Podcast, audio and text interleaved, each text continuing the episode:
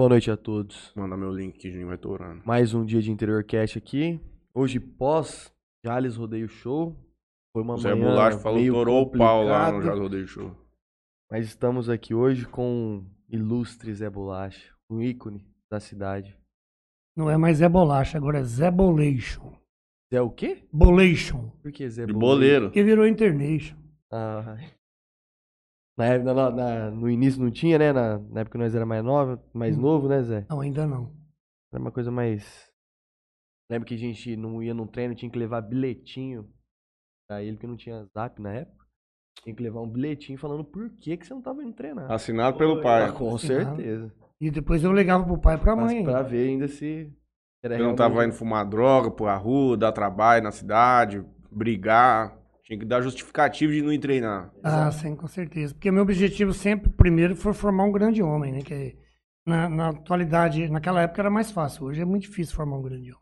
O senhor vai explicar pra gente o motivo. E aí, Juninho? Que hora que o senhor voltou do. do Duas horas da manhã. Duas horas da manhã. Ah. Queria ter essa vida, seu Zé Ah, Bolacha. acorda meio-dia. Acorda- Não, meio-dia não acordo, não, mas nove horas. Gostaria de agradecer a Marília Pupim, Arquitetura, minha grande amiga. Vai fazer a cara do Juninho. No Pro Bono, sem cobrar nada. Bem me quero, esmalteria. Torou o Paulo, levou as mulheres bonitas lá pra. Preparou as meninas pra ir lá pro Jazz Rodeio Show.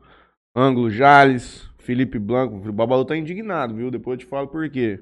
Gente, faz orçamento com o Babalu. Você está pagando caro em serviço dos outros aí. Não tá ficando bom. E Cafeteria Sato, onde tivemos o prazer de estar lá na última Quarta-feira. quarta-feira. Muito bom, inclusive, os salgados de lá. Pagadinho top. Bom, quero agradecer ao Califas Burger. Quero agradecer também a JR Telecom, Melfinet Internet Fibra Ótica, Solutions VoIP, de Mateu Açaí, é, GSX Clube Náutica. Meu papel tá pro lado aqui. Play Arena Beat do Jean do Camarote, que inclusive colocou um dinheiro naquela festa já Rodeio Show, hein? É Misericórdia. mesmo? O homem tava patrocinando tudo. Inclusive vai ter uma feijoada lá na Play em julho, acho que dia 16 de julho. Vou trazer essa informação aí. Bom, vamos lá. Zé, se apresente para o pessoal. Fala um pouco sobre quem Você é mandou você. pro do Bola o link? Vou dar uma olhada. Porque eu não tenho o contato dele, eu É. acho. Deixa eu ver. Porque o cara falou que queria te assistir. Do Bola. Eduardo Matheus Botelho Moreira. Eu tenho aqui.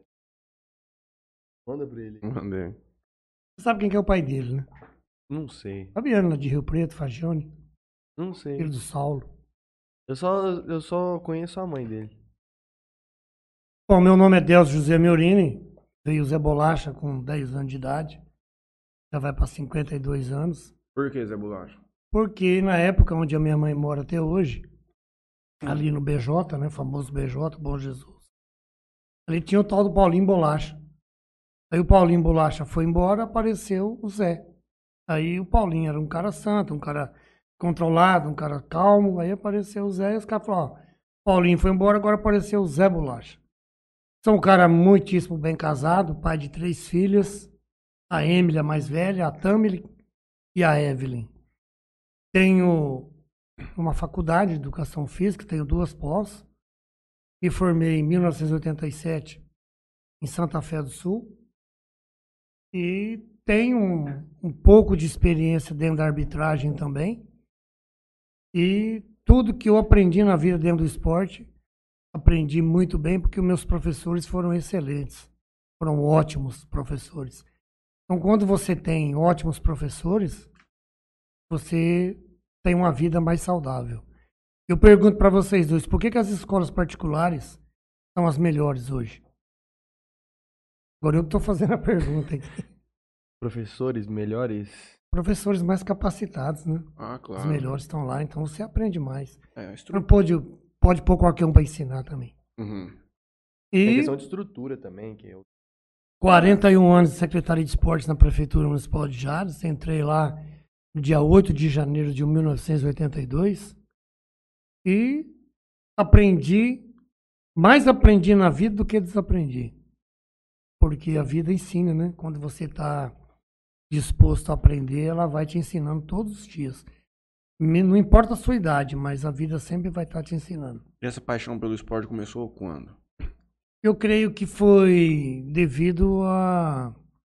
Na árvore genealógica da, da minha vida, tem o pai da minha mãe, meu, meu avô materno, ele mexia com futebol. Então acho que veio para mim. E tem uma história até bacana, eu sempre contei para os meninos no treino, onde é a rodoviária aqui em Jales, eu tinha 9, 10 anos, os meninos tiravam Jaquim Pô para formar as equipes. Eles falavam, Zé, vai no gol que na linha você é muito ruim. Uhum. Aí eu ia no gol, era pior do que na linha. Aí eles falavam assim, agora você não vai na linha nem no gol. Vai ficar buscando bola. Se não buscar bola, eu não vou. Se você não buscar, você apanha. O que, que eu fazia? Eu buscava. E ele foi tentando melhorar. Aí eu trabalhei, trabalhei de servente pedreiro, comprei um uniforme, falei, quero ver se eu não jogo. O uniforme é meu, eu seguro uma camisa e distribuo as outras 10. Só que você vai percebendo que você não tem talento. Eu sempre peguei os melhores em Jales para estar comigo. Aí eu falei, quer saber uma coisa? Eu gosto de mandar e desmandar. Então eu vou ficar como treinador, é melhor para mim do que, que para acompanhar os meninos aí não dá não. Isso aí com quantos anos? Ah, eu tava com 16 anos. 16 anos começou a montar time. Já eu foi onde eu, quando eu montei o meu primeiro time Salão. de futebol de campo. Eu e o Valdecir, ali em frente, onde, onde hoje é o Necrotério, tinha um campinho ali. Nós montamos um time lá, eu e ele. Chamava Operário Futebol Clube. E o Guaraniense, depois nós montamos na molecadinha, montamos o Operário e foi indo. Mas na, um pouco depois, você era mais focado no futsal, né? O que, que mudou assim? Sua pira era maior depois pra futsal? Não, a questão foi o seguinte, eu tô, eu tô na Secretaria de Esportes, como eu disse, e na época estava o José Gatti, ícone também da rádio na- em Jales, ele e o Lauro Gonçalves Leite Figueiredo do Mato Grosso, porque eu tinha pegado o Newton Mário Pavan como secretário e o Pavan também era um apaixonadíssimo por futsal. E na época é, eles me fizeram uma proposta para mim trabalhar com futsal. E eu gostei, fiquei 18 anos. Para mim foi um aprendizado muito grande, porque também tive excelentes professores. Antônio Mendes Dias, o professor Dias, José Rodrigues Fernandes, José Rodrigues lá de Guapiaçu, região de Rio Preto. Trabalhei, tive a oportunidade de trabalhar com eles, onde aprendi muito também no futsal. E foi uma das minhas paixões, porque na época também eu era árbitro de futsal, federação, era árbitro federado. Aí foi colocando as coisas e a gente foi trabalhando. Então o técnico de futebol não precisa ser bom jogador. Ser só inteligente. Eu Isso. acredito, eu acredito que você tem que ser, tem- você tem que ter muita inteligência e muita sabedoria. Não precisa ter jogado. Eu nunca joguei futebol. Morim nunca jogou. Mourinho, acho que ele deve ter jogado. Vê aí, Léo, mas eu acho que ele não jogou. Eu não sei se ele na Mourinho. Espanha. Morim, Ele é português, né? português. É, mas eu acho que ele deve ter jogado. Mas assim, eu, você tem que se capacitar naquilo que você pretende fazer. Hoje existe a escola, existe facu- escolas particulares, faculdades. Vem cá. Ele, você precisa se capacitar. Eu comecei montando time porque eu gostava. Depois eu fui fazer educação física por influência de um grande amigo meu também que estava no esporte, que é o Antônio Mendes Dias. Aliás, na época, em 1981, eu recebi um convite para trabalhar como roupeiro e massagista nos juniores do profissional do saudoso Clube Atlético Jalesense. Só que com uma condição, tinha que voltar a estudar. Uhum. Falei, não tem problema, eu volto agora. Aí voltei a estudar e fui me capacitando para aquilo que eu me determinava a fazer. Uma pergunta pro senhor. Você. Quanto. Qual é a proporção, sua visão, da parte mental para se disputar uma partida de campeonato? Quanto isso sobressai a capacidade técnica de um jogador? Quanto isso é maior do que você ter um craque que não tem cabeça? Quantos por cento o senhor atribui aí? O um Juninho, bom o. Juninho talvez pode responder. Você lembra o que eu falava para vocês? Quantos por cento tem que jogar com o pé e quantos por cento com a cabeça? Se não me engano, era 30 com o pé e 70 com a cabeça. Parabéns, você decorou. Uhum. Então, é, hoje, por exemplo, o Neymar. O Neymar joga 10% com o pé. Cristiano Ronaldo, 10% com o pé. Messi. Aí você vem trazendo os outros, né? Então, eu acredito assim, você tem que se preparar. Eu, como eu disse para você antes, é, eu nunca quis formar um atleta primeiro. Embora nesses 18 anos que eu fiquei no futsal, Jales ficou sem ter revelação no futebol de campo. Porque os melhores meninos que existiam na época, eu trouxe todos para quadra. Fazia peneira, fazia avaliação nas escolas, escolhia os melhores e levava para quadra, que na época a gente até foi um sonho meu formar a PAFUGE, Associação de Pais e Amigos do Futsal de Jales, que inclusive existe até hoje e é uma das grandes entidades do interior do estado de São Paulo. Agora, na questão de você trabalhar, depende a qualidade do jogo. Depende o futebol, o basquete, vôlei. Você não vê qualquer menino praticando basquete, não é qualquer menino que joga vôlei. Mas futebol e futsal, qualquer um que tem um pouco de habilidade pode. Mas na questão, respondendo a tua pergunta, tem que se preparar muito mentalmente, psicologicamente, para você ter uma vida regrada. Aí eu volto no, no, aqui nos bastidores antes da entrevista, eu falei pro Juninho, das sete palavras mais importantes com a letra D. Isso aí a maioria dos meninos, a maioria estão ouvindo, já vai lembrar ó, a conversa do Zé. É Deus, em primeiro lugar, não, não existe placa de igreja nem religião. Deus, o que, que isso é Deus? Eu encontro três palavras: amor, humildade e perdão. Quem tem amor tem humildade. Quem tem humildade tem perdão. E a segunda, disciplina. Disciplina tem que nascer onde? Dentro de casa. Hoje tem muitos pais que acham que a disciplina tem que vir da escola. Não, de jeito nenhum. A disciplina verdadeira, quem tem base e quem tem alicerce familiar tem que vir de casa. A disciplina a terceira é onde já começa a pegar para uma, uma pessoa que quer ser atleta, é a determinação. Você tem que determinar na sua vida o que você quer ser. É aqueles que nós falamos muito, o que você sonha em ser o quê? O que que tornou o Cafu ele ser o recordista de jogos com a camisa da seleção brasileira? Ele determinou que ele ia ser jogador. Para quem sabe a história do Cafu, ele fez teste mais de 15 vezes. Só no São Paulo Futebol Clube foi sete. Na sétima, o cara segurou ele. Falou, ah, vou segurar esse menino aqui para ele parar de torrar minhas paciências. Já falei para ele que ele não tem qualidade, que ele, não, ele é desnutrido, que ele não sabe nem bater na bola. Mas o Cafu entrou num trabalho de alto nível, de alto rendimento, e rendeu. Aí depois vem o dever, que é estudar. Lembro que eu falava, o Juninho perguntou uma vez para mim: o que, que, eu preciso fazer para me melhorar meu futebol? Tem que trabalhar e estudar. Porque... Por isso que eu fiquei Não, porque você não ia ter jeito. Não, não tinha o dom. Futebol tem que ter o dom. você ficar bom no futebol, vai fazer outra coisa. Não, não esquenta não a cabeça. ficar vermelho, não, Juninho. É brincadeira. Oh, depois vem, depois do dever que é estudar, você, você leva um certo período a bola e a escola, depois ou você vai para a bola ou você vai para a escola. Muitos teimam, né? Muitos querem para a bola, mas não tem qualidade. E a quinta é dedicação, tem que se dedicar no que você faz. A sexta, você tem que ter diversão naquilo que você faz também. E a última, desafio. Como é que você vai encarar um desafio, é, sendo que você não começou nesse patamar, nessas, nesses itens, como eu disse. Então, a questão é. Muitos querem, né? Mas é poucos que conseguem, porque não, não tem como todo mundo conseguir. Às vezes você vê um jogo na televisão, um jogador jogando lá que não tem qualidade. É, era onde, eu, era onde eu ia chegar, porque o senhor disse que muitos não compensa tentar seguindo o sonho porque não tem capacidade. Mas quantos nós vemos aí todo final de semana não jogam absolutamente nada e quantos melhores estão no sofá ao assistir. É uma máfia louca o futebol hoje, não é?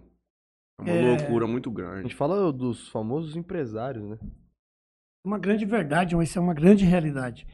Nesses 47 anos que eu trabalhei com escolinha, nunca trabalhei com base. Eu vou até citar o nome dele, e... porque não é demais. Jefferson Carlos Pereira Rodrigues, o Jefinho. Esse menino, ele foi um menino top. Foi o melhor menino que eu treinei em toda a minha vida. O William Bigode, do, do Fluminense, começou comigo aqui. O pai dele vinha treinar, trazer para treinar comigo. Algumas vezes eu buscava ele em Urânia. Inclusive o William falou em rede nacional na Bandeirantes quando ele estava no Corinthians, que ele queria agradecer uma pessoa que ajudou muito ele, que é o Zé Bolacha lá de Jales. É, o Luciano Emílio, hoje ele mora nos Estados Unidos, Ele tem uma escola de futebol masculino e feminino particular dele nos Estados Unidos, também foi aluno meu. É, o Jonathan Vilela, que é o JV7, esse é, foi uma pessoa muito bem sucedida. Esse explodiu no futebol, porque ganhou, tá ganhando muito bem e tá aplicando o que ganha. Enfim, vários outros O meninos. Si passou por você? Não. O Si, quem trouxe o Si para Jales foi o Fabiano Romacuri, Populina. Fabiano que trouxe o Si. O Si tinha acabado de vir de São Paulo sub-15, foi dispensado. E o pai dele, seu Joel, morava em Populina, ou Mensópolis. Aí o Fabiano trouxe ele pro, pro Júnior do Cage. Então, enfim, vários outros meninos que estão espalhados por aí. No futsal, nós tivemos o privilégio de do Euler jogar na seleção brasileira. O Euler Coelho Marques, hoje ele mora em Dourados. Ele era de Dourados e veio para Jales em 94, quando nós montamos uma forte equipe de futsal. É, indicados pelo Fauser, que era um, um, cara que tinha uma escolinha lá em Dourados, é o Indaiá. E o Deco, também de Dourados, até teve uma, uma história interessante. Em 99, quando eu estive na Alemanha, o Euler e o Deco jogaram um contra o outro no Mundialito em Singapura, o Euler pela seleção brasileira e o Deco pela seleção da Itália. E o Deco foi levado para a Itália pelo Antônio Carlos, que estava na Roma na época, e o Antônio Carlos é de Dourados. E acabou os dois jogando um contra o outro lá e o... saiu briga na final lá. O Anel Tobias liderando a briga, né, para variar. Então, e tem mais alguns outros aí, mas o meu O objetivo João não... também foi pro Inter. O João, o João Henrique Godoy Rodrigues, Todos esses tiveram, em tese, algum sucesso, algum êxito no futebol. E aqueles que o senhor viu que não conseguiu e tinha um potencial gigantesco? ah, mas aí... Jefinho é um. O Jefinho é um, enfim, vários outros. O- vou citar um caso aqui que às vezes o pai, se estiver ouvindo, não vai gostar, mas eu vou falar. O Inayan Cairê Carlos Cardoso, se não me falha a memória. O Inayan teve no Santos, era uma promessa na lateral direita. Ele foi para lá como meio atacante e lá ele virou o número 4, que o, o 4 do Santos joga de lateral direito. Eu não sei, muitos falam, né? E por que, que o pai tirou ele do Santos? Se ele fica no Santos, ele tinha virado jogador seleção. Eu Aliás, lembro dele na, na, na quadra, ele, jogando. ele era Nossa, Que diferenciado, moleque diferenciado. muito inteligente. É? Colocou. Parou? O Nair não, ele tá jogando profissional ainda. Parece que esse ano ele estava em Rio Claro. Não sei qual dos dois. Se era o Velo Clube, era o Rio Claro. Eu não lembro qual dos dois times, eu, me falha a memória. Mas assim, a questão de, de ter oportunidade, você falou o caso do João Godoy. O João Godoy teve no Inter, capitão do Sub-15 do Inter, foram vice-campeão, perderam pro Grêmio. Aí, como o João Godoy não era do Inter, ele era de empresário, aí eles dispensaram o João. O João voltou para Jales. Depois ele teve em Caxias, se não me falha a memória. Porque no Inter, quando você não fica no Inter, eles mandam pro Caxias. Uhum. Quando você não fica no Grêmio, eles mandam pro Juventude. Questão de rivalidade os dois. Aí uma das vezes o João me ligou, tava trabalhando no Jales Clube. O João me ligou, me pedindo opinião, eu dei. Ele pegou, largou tudo e veio embora. Hoje o João Melhor coisa que ele fez foi ter largado tudo. é, porque não, não- é muito difícil. Uhum. É muito difícil. Ainda mais A gente tem um- futsal, né? A gente tem uma falsa ilusão desse ápice, onde a galera ganha esses 300, 500 mil reais, mas é uma minoria. Isso a gente fica iludido e tal. Porque a vida do cara que vai viver de futebol e ganhando 10, 15 conto, o cara vai trabalhar pra caralho, vai rodar esse Brasilzão inteirinho, o cara tá aqui jogando no Mirassol, aí o cara vai pra Manaus, aí o cara vai pra não sei aonde, e vai torando. E roda, roda esse Brasil todo, né? Você vê o Inayan, o que eu sei. O você tá no caso do Inayan, o Inayan tava no Santos, foi pro Grêmio, veio pro Curitiba, Curitiba América Mineiro, América Mineiro Taubaté, e foi rodando, e vai ficar rodando. Porque muitos é, não pensam na oportunidade de estudar, de ser alguém na vida. Entendeu? Minha mãe mandava eu estudar 20 minutos por dia, eu não estudava. O que, que eu fui fazer? Educação física. Entendeu? Não que não seja uma profissão. Eu, aliás, eu fui muito bem sucedido na área de educação física, entendeu? Mas a questão é que muitos não gostam de trabalhar também. Então acho que, ah, jogador. Jogar, isso, isso é ilusão. tá falando aí de 300, 400 mil. É de 1,5% a 3% Exato, só é a que minoria. É a minoria. É 1,5% a 3%. De 3% a 10% é outros que ganham quase 100 mil. E vem diminuindo. Uhum. Então é, é É difícil de chegar no dinheiro. muito difícil. É, difícil de chegar fácil. no dinheiro. Não é fácil chegar. Você compara os Estados Unidos no basquetebol. Era para chegar no NBA, cara. Pelo amor de Deus, tem que ralar muito, muito, Uhum. muito. Isso é uma outra coisa interessante, né? O, o nível, é, a forma de conduzir o esporte universitário. A formação do, do atleta de base até ele chegar numa competição profissional. A distinção deles que lá o menino entra num programa de escola, vai para a faculdade. Da faculdade ele não é contratado, ele é escolhido por um clube de NBA ou um clube, um clube de futebol americano. Isso a gente consegue ver pela questão de estrutura que eles dão para lá. que É muito diferente daqui. O senhor desde quando começou, foi recebendo cada vez mais dinheiro ou menos dinheiro para conseguir formar um atleta? Você diz, eu receber. Não, não, investimento, é, auxílio estadual, dinheiro do governo, o dinheiro, dinheiro público. Ah. Aumentou ou diminuiu? Não, diminuiu. Violentamente diminuiu o apoio. Porque o Juninho, não sei se o Juninho vai lembrar, o Juninho não era tanto que o Juninho sempre gostou de estudar, teve base e alicerce familiar. Mas teve uma época, existe até hoje, deve ser o cinquentésimo ou cinquentésimo primeiro campeonato estadual de futebol, bom de escola, bom de bola. Entendeu?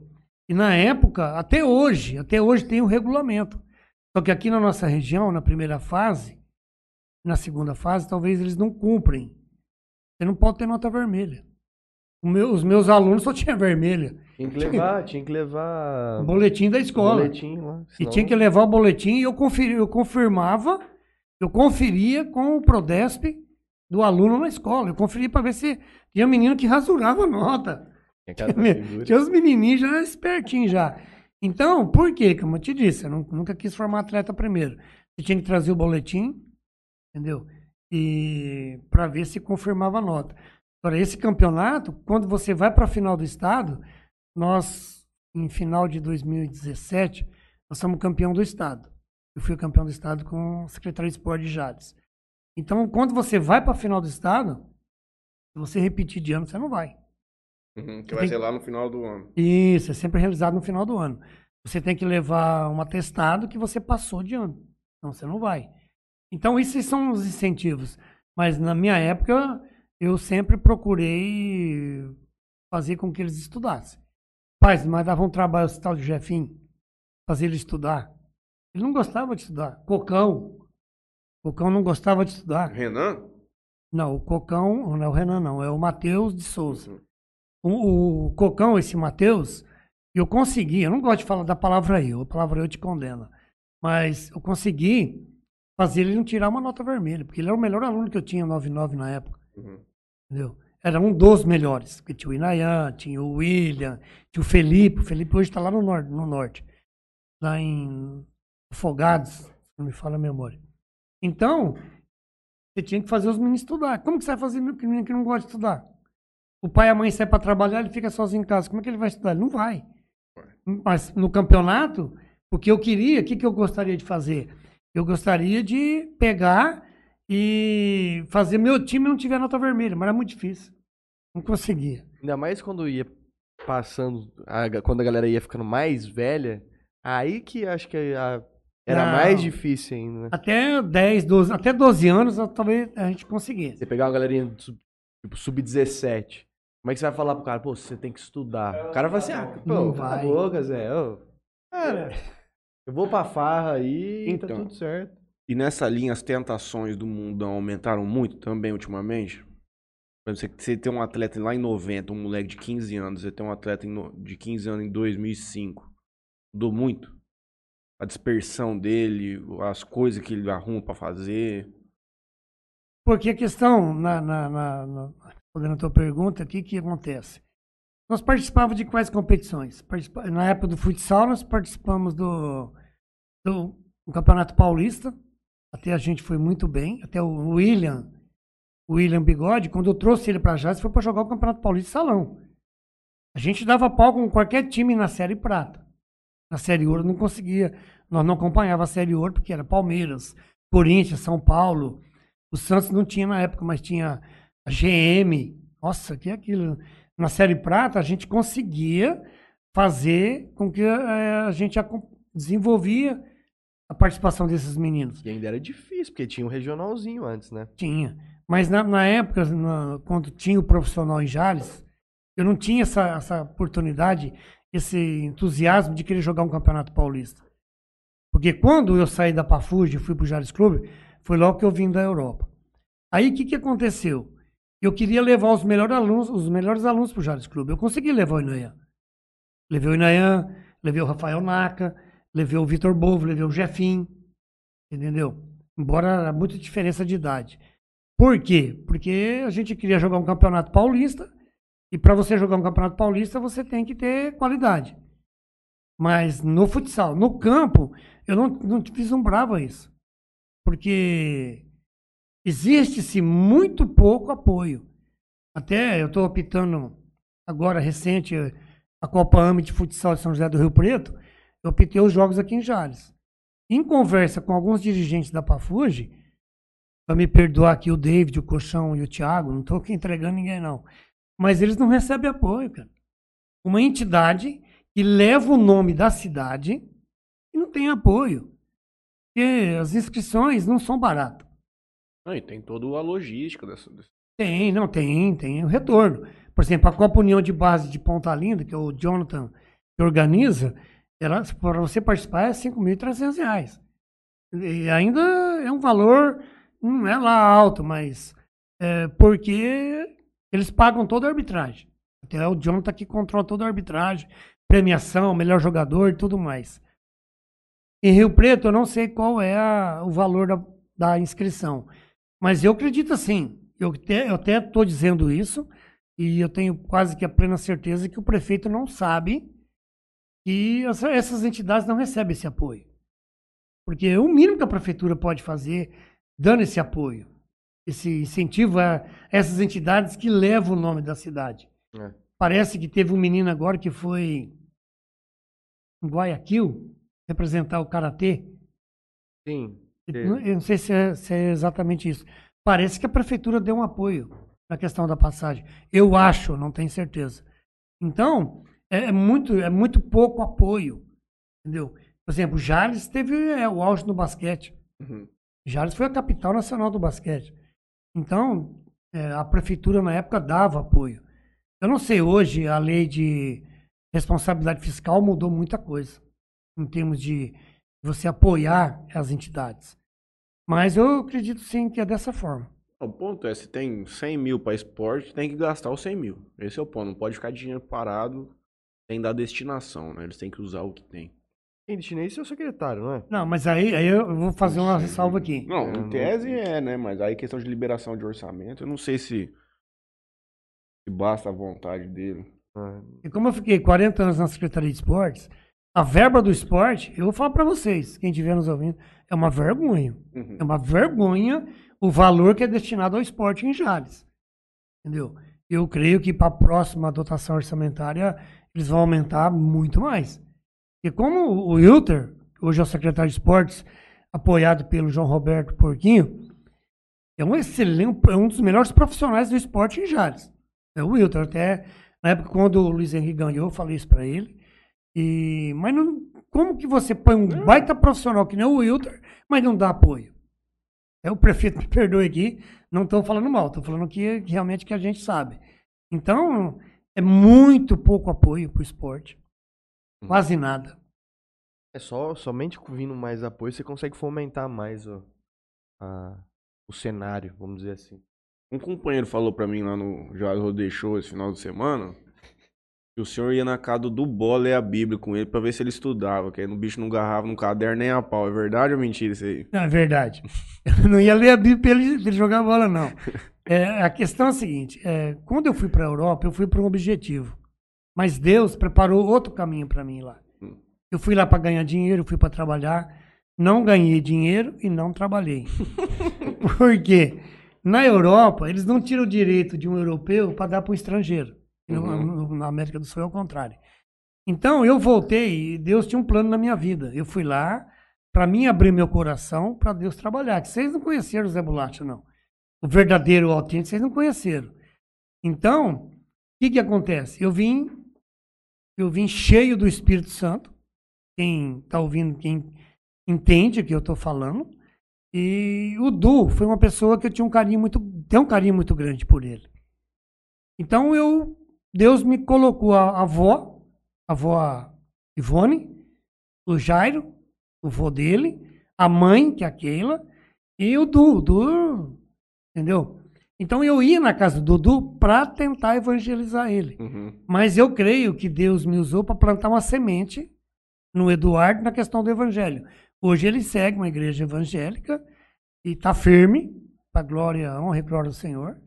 Mas assim, eu ia assim, porque na época eu, eu, eu via no Eduardo, no Du, um potencial muito grande de ser um grande homem.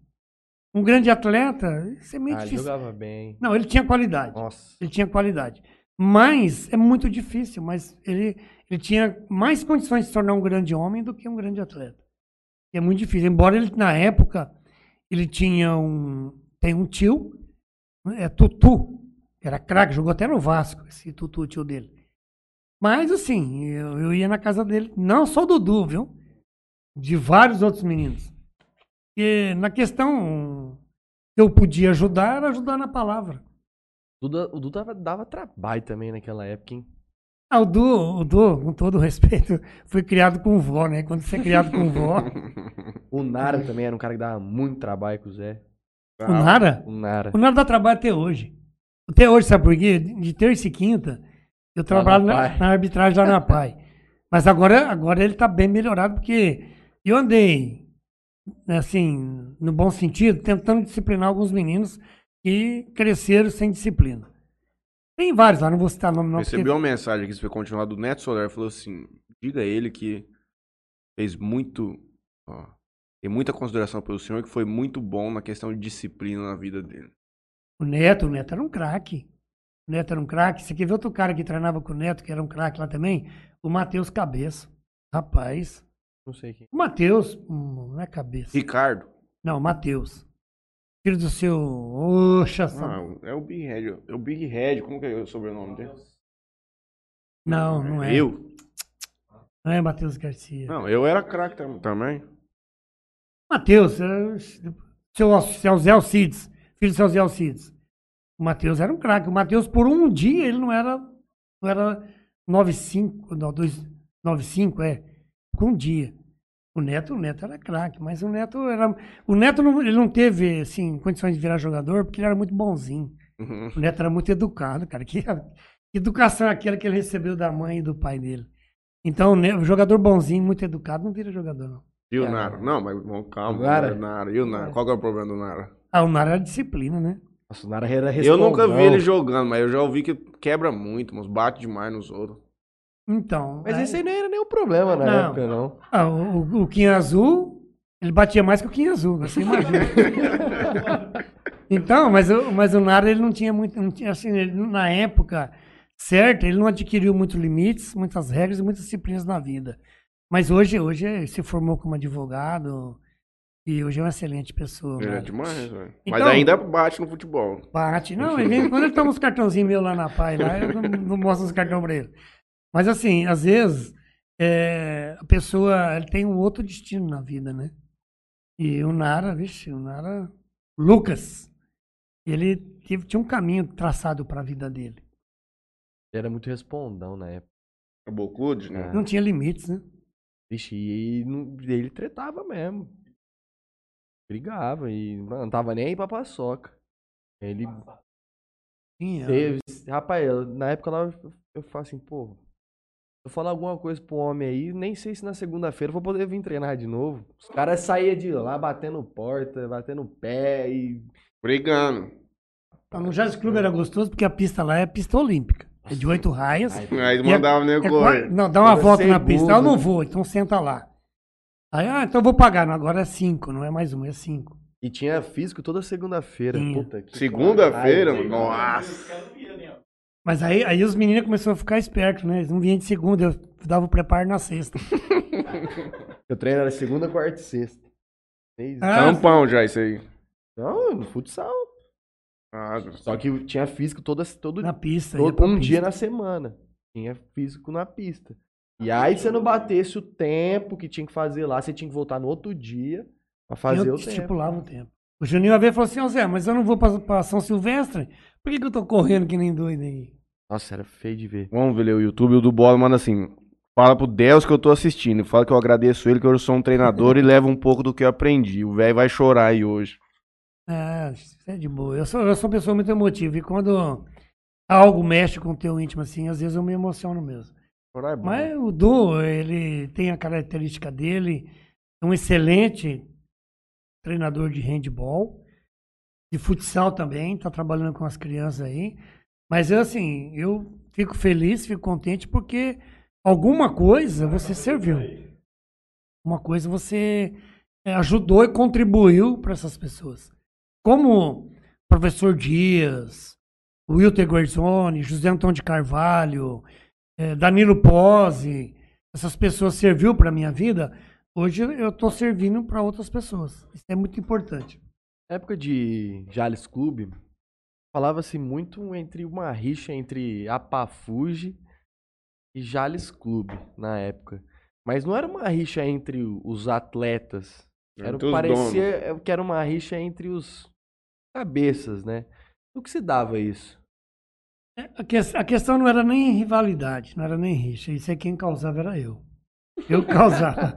não adianta você falar que não existe Palmeiras e Corinthians. Hoje está muito maleável. Mas na época eu sempre fui atrás. Entendeu? Nunca achei ruim que fosse atrás de atleta da minha equipe. Então, o atleta está na cidade, ele tem, o direito de receber o convite. Uhum. Não, um jogador é do Corinthians não pode jogar no Palmeiras. Ele criou um vínculo com o Corinthians, ele quer voltar pro Corinthians. O Roger Guedes, ele era para ir pro Palmeiras, não foi, foi pro Corinthians. Então, não existe essa questão agora. Eu ia atrás mesmo. Eu levei o Jefim, o Jefim que era o melhor jogador da Pafuji, eu levei pro Jazz Clube. Convidei o Rafael Naga, fui convidando os meninos. Aí o povo vai ficando bravo. Dorival Júnior, o Juninho, que o pai dele era gerente da Lusitana. Então, aí vai se criando esse vínculo. Quando jogava Jales Clube e a Pafuji, aí o ginásio tremia, o ginásio estremecia. Mas tudo por consequência minha, não era nada de rivalidade de pai, de aluno, de jogador, não. Eu que criava o mesmo clima. Eu criava... nu- eu nunca me esqueço de uma final naquele ginásio de esporte. Eu tava indo na em quadra, aí era Jales Clube contra Pafuji. Aí chegamos lá pra jogar, tal, que não sei o que, final. Não lembro se ficou 0 a 0 ou se ficou 1 a, 1 a 0 pra gente e tal, não me lembro. Eu sei que, tipo, acabou, a gente começou a comemorar. E a gente tinha sido campeão. E o Zé quietinho. Caralho, que que você tá quieto? Aí esse cara dá pra fugindo lá na mesa do, do- da, da, arbitra- da arbitragem lá, que não sei o que, não sei o que. Voltaram o jogo. Resumo da obra. Tinha no regulamento lá alguma coisa de, de, de pontuação, sei lá o que que foi. E nós não ganhou. E aí o Zé, tipo, sabia do regulamento, ou ele não leu o regulamento do, do, do campeonato. E nós ficou lá, tipo. Não, foi, foi a Copa Batista. Ficou o Foi Batista? a Copa Batista. Nós já tínhamos sido campeões por antecedência. Porque existia uma pontuação nas quatro, nas quatro categorias. E, e nós estávamos nas quatro finais. Então a gente já tinha sido campeão geral. Uhum. Da, da- porque a, a Copa Batista ela tinha um troféu. Que inclusive o formato do troféu é o formato daquela, daquela torre de concreto que tem lá em frente da Igreja Batista. E, então nós já tínhamos sido campeões. Então eu não me importei que aquele empate que nós empatamos, nós não fomos campeões. Eu já estava contente porque nós era campeão geral. Uhum. Então foi por isso que os caras. E nós falamos, pô, filho, mano. Nós não ganhou aqui, nós tava comemorando e no final não ganhou o jogo. Não levantou o troféu, Shin. É, levantou o geral, o Zé levantou lá ele, na casa dele. Vê se o Naraguinha Azul mandou mensagem, vê o que, que o povo mandou aí, tio. Vamos passar aqui que tem bastante gente. O Paulo Turazzo, o professor Zico, mandou um abraço aqui em nome dele, da esposa. Gabriel Oliveira, boa noite. Esse é o melhor podcast do mundo. Pergunta pro Zé o que aconteceu em 3 do 7 de 95. 3 de 7 de 1995. Ah, foi no dia 2. No dia 2 de julho de 95 eu sofri um acidente. onde eu tive a oportunidade é, de receber uma nova chance de viver, né? Eu tive um tive várias paradas cardíacas e tive um princípio de parada respiratória. Eu sofri um acidente, capotei um Fusca duas vezes. E no dia 3, ele está dizendo dia 3 porque no dia 3 fez a cirurgia para tirar o baço, não tem baço. Ele estava dando hemorragia interna. Aí o doutor Osnir fez a cirurgia, tirou o baço. Quando terminou a cirurgia, eu tive o princípio de parada respiratória. Estava praticamente morto. Aí eu voltei a respirar. Foi na época que eu, fui, eu sou um tipo de pessoas assim. Pessoa assim, se você falar, isso aqui é plástico, eu não pegar, não ver que é plástico, que não é vidro, eu vou acreditar. Mas eu tenho que pegar. Uhum. Então, se na época você falasse para mim, Jesus está vivo, se eu não tiver com Jesus, eu não acredito.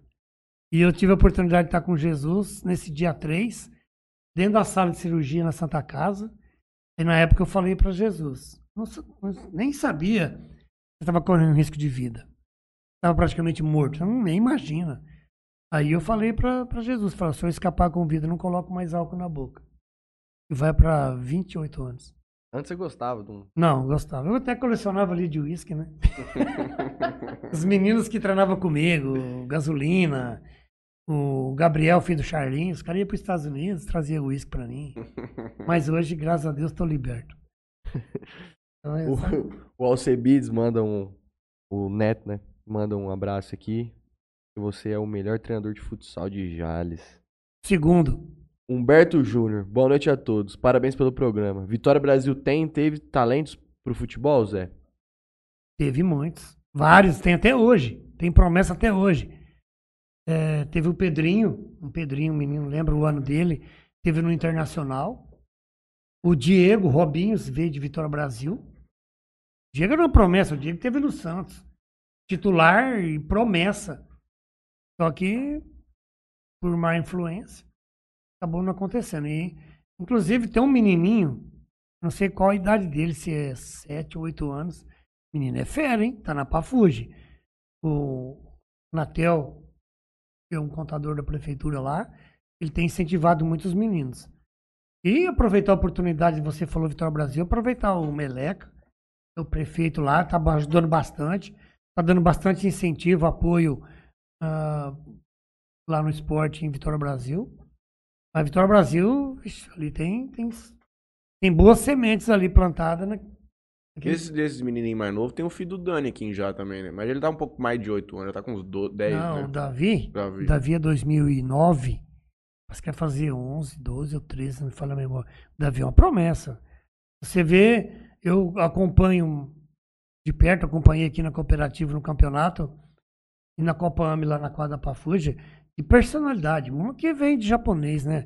Uhum. O Nisei, Sansei e essas coisas aí. Esse menino tem uma personalidade muito forte. Mas por quê? Influência do pai, da mãe. Por trás ali deve. Da mãe, não. É muita educação, muita disciplina. E, E- tem preparado ele pra ser jogador desde que nasceu, talvez. Também, mas uma coisa, até falei pro Dani. é, você só vai ter certeza que o Davi vai virar um atleta profissional depois dos 17 anos. Na teoria, não, não consigo te explicar o porquê que é depois de 17. Entendeu? Mas o Davi é uma promessa. De personalidade, ele chama o jogo, ele, ele toma conta do jogo. E eu, quando eu assisti um pouco no YouTube, é impressionante porque ele é pequeno perto da molecada. Mas e a vontade, É, a raça? exato. É aí que você vê que. Aí eu- supera, Isso tá? aí, que- exatamente. supera a, a- a deficiência no tamanho, né? Mas ele é, ele é diferenciado. Ele é diferenciado. Ainda bem, agora parece que eu fiquei sabendo que o Daniel acertou com o Carlos Roberto lá no Mirassol. E- Da onde? Mirassol. Carlos Roberto no Mirassol. O Davi, com 16 anos, ele vai embora para Europa. Você pode escrever. Ele fala, ah, não, vai embora. Só não vai se ele não quiser. Uma coisa que eu sempre pensei, eu falo assim, pô, às vezes se eu fosse jogador, recebo uma propostinha aí de uma Holanda aí, de um, um, um paísinho, vou lá jogar meu futebolzinho, tchau, morar na Europa. Tranquilo, moço. Pra que querer ficar jogando brasileirão, essa merda desse campeonato? Ah, mas não, não é assim, não. Se você não cair na Europa através de empresário, através de agente FIFA, você não, ó, eu conheço vários meninos que estão na Europa, estão Se for interme- por conta. Não, foi por conta é intermediário. tem o Caio, o Caio de Censo, não sei se você conheceu, filho do Daniel Aquiles de Censo, até o, o Júnior Soler, que trouxe esse Daniel para jogar futsal aqui em Jales. Ele jogava no Moinha Água Branca, em São Paulo. E o- e esse Caio tá lá na Europa. Entendeu? O Guina jogou também na. na- É, o Guina teve na Itália, Jogou o quê? É. Dois anos lá, não foi? é, por aí. Mas jogou futsal. Jogou futsal.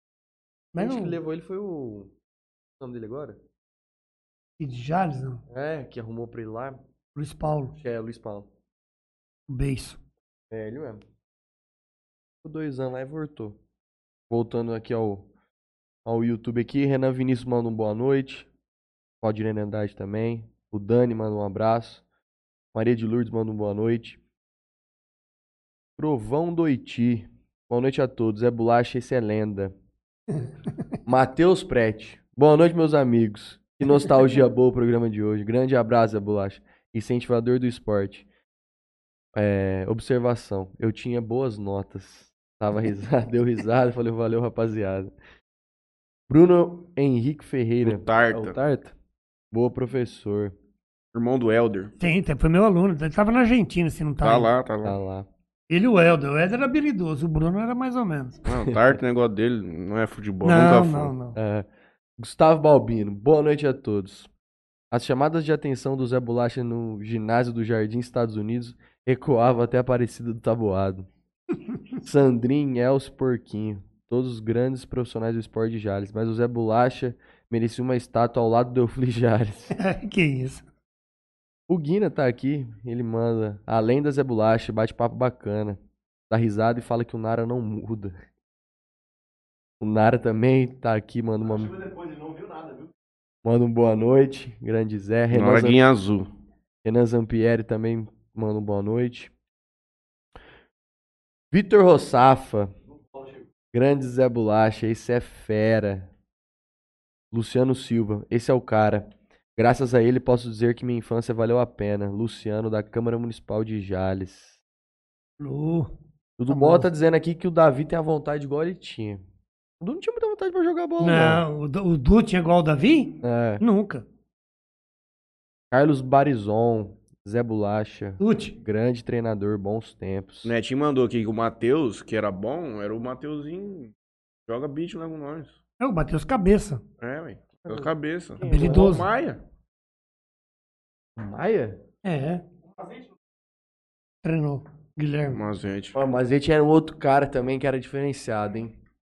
Mas é muito disciplinado, muito educado, muito bonzinho.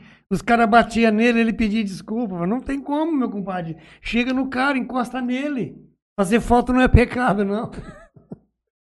Jogava muito. Tinha. E o Lênis Catena, jogou alguma coisa? O Lennon? Não, o Lennon era rabisqueiro, mas chorão. Qualquer coisinha chorava. Aí não dava conta. Eu não, eu não dava tempo de cuidar de filho chorão. Aí não tinha. como. É chorando até hoje. É hoje. Nossa, nunca vi. O Quati. O Coati, o Coati foi um menino. é, O Quati era um monstro no treino, mas chegava na hora do jogo, dava pra Não, fazer então, mas é outro, é outro que- criado com vó. O Coati foi o seguinte, que toda vez que ele via pra bola, ele virava as costas pra bola. Eu falava, "Ah, não pode ser, ué, você não tá tomando gol, de bobeira. Aí eu falei pra ele um dia, pra ele, depois foi pro Taesley. Coati, você quer perder o medo, você quer virar um excelente goleiro? Eu falei, eu quero. Vou trazer a viatura do SAMU aqui. Não tem como trazer um responsável teu porque você mora em Urânia, mas vou trazer, uma- vou deixar uma viatura do SAMU aqui, nós vamos fazer um trabalho. Ou você larga a mão, você vai embora, ou você aprende a jogar no gol. Eu coloquei um colete, tampei o olho do Quatim. Pus ele na parede lá da quadra do Paraíso. E pus o cajão para dar o primeiro chute. Se o, se o Quatim não põe a mão na frente do olho, tinha quebrado o nariz dele, eu tinha me estrepado. o cajão chutou, mira bem no rumo do nariz e dá no meio mesmo. O Quatim sem enxergar nada, ele pôs a mão na frente, a bola pegou na mão. Se não pega, quebrava o nariz dele. Apesar que o nariz dele é pequeno, né? Mas assim, virou um profissional, um excelente profissional. E que poucos sabem, o Quati tem a licença B da CBF para trabalhar. Ele fez esse curso na, em São Paulo. Mas, Treinador. Não é, como treinador, mas hoje ele é personal, né? Uhum. É, ele, eu encontrei ele lá na, no Jales, eu dei o show e ele falou que só tá trabalhando com personal. Na época, que a gente jogava lá, a galera ficava bem, assim, bravo com o senhor. Que, Você, fala você, que eu me sinto mais à vontade. que a gente chegava pra treinar, e a gente treinava, beleza, tal. Aí ia ter um jogo no final de semana. Chegava no jogo, tinha três meninos de Urânia. Quatro. Quatro Urânia. Importava gente Quase pro um time inteiro, quase não, um time inteiro pra Vocês eram ruins, vai fazer o quê? Ia perder? E aí chegava lá, o Zé botava esses meninos pra treinar, pra jogar, e nós que treinava lá segunda, quarta e sexta. Fazendo físico ficava sol. olhando. Ah, não, na época é três, corrige no Jales Clube. Já eles clube. O Saracusa, o Juninho, É, o. o Tião da Rola, que é o Vitor. Sabe quem é o Vitor? O Vitor Siga Vitor. O Tião da rua. Tinha o. É o apelido do pai dele, pegou nele. como E o, Tião, o Aleph, Depois veio o Tanajura também. Mas o veio- Igor tá na Jura. Chegou alguém. mas Veio um pouquinho. O Igor tá depois, na eu Jura. acho. Então, ele- eles vinham treinar. Eles algumas vezes vinham treinar. Aí, O. O. Saracusa é sempre. O pai dele ia lá buscar ele toda vez. é, o pai deles tinha mais condições para trazer, né? E mais assim, é, é, a questão de você treinar e às vezes não jogar é uma, é uma condição que você estava certo. Mas o que que acontece? Eu sempre joguei para ganhar. Nunca joguei para fazer graça para ninguém, não. Então, quando você joga para ganhar, o que que acontece? Você tem que pôr o melhor que você tem. Entendeu? Sim, sim. Aí tinha pai, é, tinha mãe que vinha fazer pressão. Ah, por que, que o meu filho não tá jogando? Eu falei, vem ver ele treinar, ué. Mais pipocava do que ia pro jogo. Aí então a gente dava uma pisada na bola com algum, sim. Nesse ponto você tem razão. Ele tá falando da- do. Nós treinava, aí ia, ia pra jogar os meninos de Urânia que jogavam. Ah, acontecia bastante. É sempre. É. É sempre. Eu só não gostei aquela vez, né, tava no Paulista, você lembra? É, aquela vez né, tava na. Ah, não lembro, Narinha. Eu não entrava em foi nenhum o- jogo foi o mesmo, último então eu campeonato já que a gente jogou? acostumado. Paulista? É. Foi. Não, nós jogamos dois anos, né? Eu fui no primeiro só, no segundo ano eu não fui. Você tava. O, Franley tava ainda. Eu fui no primeiro ano. Então, no primeiro, no segundo você não foi. É, no segundo eu não fui.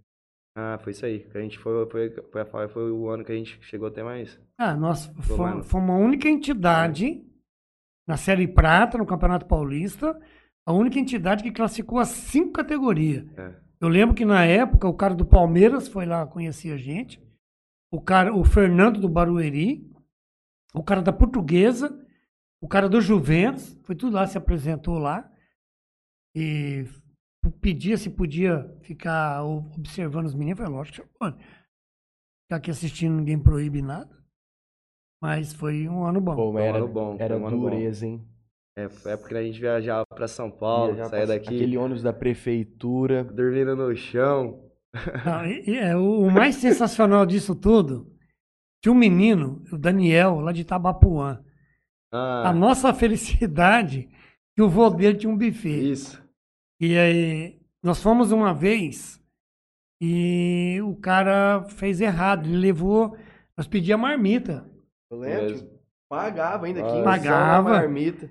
O cara levou a marmita no sábado, nós, foi, nós ia no domingo. Aí o cara pegou a mesma marmita e fez de novo no domingo. Zé, Aí- que marmita ruim. O, mas lógico, é de um dia pro outro, gelou e esquentou.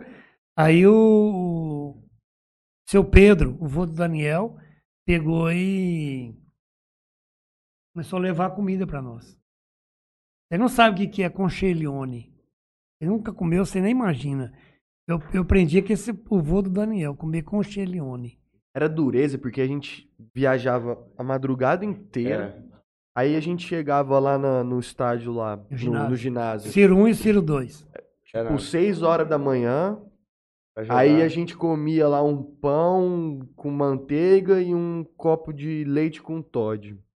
Aí começava os jogos, era primeiro da molecadinha mais nova, pra depois ir pro mais, pros mais velhos. E aí a gente tinha que ficar naquele, naquele ginásio lá, esperando até a hora do nosso jogo, e aí essa molecada jogava e sim. atrasava e ia. E na época a gente era sub-15, se eu não me engano. Não, gente, era sub-17 já. Primeiro ano eu fui era 15. Foi o nosso último ano. Que logo em seguida parou os treinos na, no Jales Clube, não foi, Zé? Primeiro tempo, E uma parte do segundo dava pau. Aí depois o time morria. Aguentava aí. Apanhava legal. Elton Volterra. Elton Leandro Volterra. Jogava muito. Felipe Fiode, o irmão do Renan. Felipinho era razoável, de razoável para ruim. Não, eu, tô, eu não tô queimando ele, eu tô respondendo o que vocês estão perguntando. Eu não sou, eu não vou aqui ficar. O Felipinho, ele era, era habilidosinho, mas era muito bonzinho. É. é apanha e pede desculpa ainda. Aí não dava. Isso. Hum. Não, mas esse é o jogador. É o jogador. Hoje, no, no meio esportivo, a gente fala jogador pica. O que, é o pica? É o que bate, chega e põe, e põe a cara e, e aqui quem manda sou eu, não tem boi aqui não. Vai reabiscar no outro lado. Se reabiscar aqui, vai levar. Entendeu? O Mazete era assim e o Felipinho também. O Renan, o Renan já era mais casca. O Renan já era, era um pouco do nada. Mas também era muito educado. Não, não... Não é bandido, é jogador. Impõe, não tem medo. Você bateu, você vai levar. Tem esse negócio aqui não. O Pret ainda até manda aqui no- sobre esse negócio da, de trazer gente pra jogar. Ele manda aqui: final da, ótica, da ótica Jales Mirim. Jales Clube versus Auriflama. Zé trouxe um quarteto do Barueri pra jogar contra os caras. Molecada ficou brava também. Mas ganhamos o título. Molecada, você lembra, Zé? Não dá, Não, nós tudo franzins. Era Não. tudo franzinzinho. Os caras, os molecada chegou aqui, tinha uns trator. Lembra, É, Zé? o que foi o seguinte: começou o campeonato. Precisava ganhar o campeonato. Não, não é que eu precisava ganhar o campeonato. É que começou o campeonato e no Jales Clube eu tinha os jogadores mais inferiores. Os melhores estavam na Pafude, depois vinha Grifitim, depois que vinha o Jales Clube. E se tem uma coisa que eu nunca aceitei na minha vida é você ficar tirando sarro na minha cara. Rapaz, não faz isso não, não faz isso não, que eu, eu, e eu falava sempre assim, quando eu ficar quieto, vocês abrem o olho. E eu ficava falando pro meu time, eu falava pro Matheus, Taiesley, o Evandro, os meninos falavam, ó, se vocês não dar conta e eu classificar, eu vou trazer quatro moleques de fora. E eu conheci o Fernando de Barueri quando a gente classificou na federação. Aí eu falei, o campeão paulista da Série Ouro no Sub-13 foi o Barueri. Falei, Fernando, me manda esses quatro titulares teu aí. E única equipe do campeonato aqui em Jales, lá no Rio Frio, que tinha quatro vagas, era eu. Aí o que, que aconteceu? Peguei e mandei os caras vir. Os caras veio, ficaram na minha casa. Volto a frisar que o Júnior Soler me ajudou muito. Eu tenho que falar. E o que, que aconteceu? Ficou na minha casa e o Ademir Molina fazia o programa na rádio. Aí ele pegou e fez o que, ó? Além do principal, na- no campeonato da- do Mirim, tem quatro meninos de São Paulo aqui também. Aí os caras começaram a pesquisar quem que tinha vaga. O único time, que tinha vaga era o Jales Clube. Nisso eu já tinha conversado com o seu Clóvis, que eu ia fazer isso, que eu não fazia nada sem. O seu Autorização. Clóvis falou, ó, não tendo gasto pro clube, você pode fazer. Aí eu trouxe os quatro meninos. E nós só ganhamos da Pafuge porque na época o Thiago não fez um bom trabalho no vestiário. Se o Thiago faz um bom trabalho no vestiário, nós tinha É, perdido. foi, Foi, foi jogão. pau, perdi, ganhamos de um gol. É, foi jogão. Aí pegamos a Oriflama é, na final, ganhamos dois jogos, apertado também. Mas eu falei, ah, espera que eu vou dar o troco nos caras. Tem uns campeonatinhos legais lá em Auriflama. Tinha, nós fomos Tinha, campeão cara, uma vez lá tinha. também. A quadra lá é pra baixo. Era, não, mudou, agora Mudou é em outro agora? lugar. Até teve uma final também que o Taese bateu em todo mundo lá. Foi. Foi na final. Tava 5x1 pra nós. Aí depois ficou 5x4. Quando o cara fez 5x4, o, o Taesley foi pegar a bola, o cara deu um soco pra pegar a bola e acabou pegando o Taesley. E o pau comeu lá. Numa dessa, assim, você que fala muito de disciplina e tal, numa dessa aí, teve uma briga no jogo anterior e tal. Como é que é a conversa? Como é que é o treino de segunda-feira? Lá, eu vou citar o caso de Auriflama. Lá Auriflama nós brigamos. Nós brigamos não, os meninos brigou.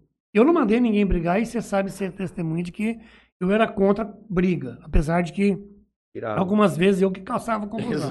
Eu Ele- criava, eu chamava expulsão, Deixava ele discutir. aí, entendeu? Mas eu não pedi pra ninguém brigar. Até o Quati tomou um soco no olho esse dia. Que eu falei, não entra, não entra, ele entrou e já tomou um no olho. Assim que. Não foi sem querer, não. Tomou porque ele entrou no meio da briga. Então, eu vou falar o quê? Você vai falar o quê na segunda-feira? Eh, Você, Circuito. você é contra. Agora você vai querer que o teu jogador fique apanhando.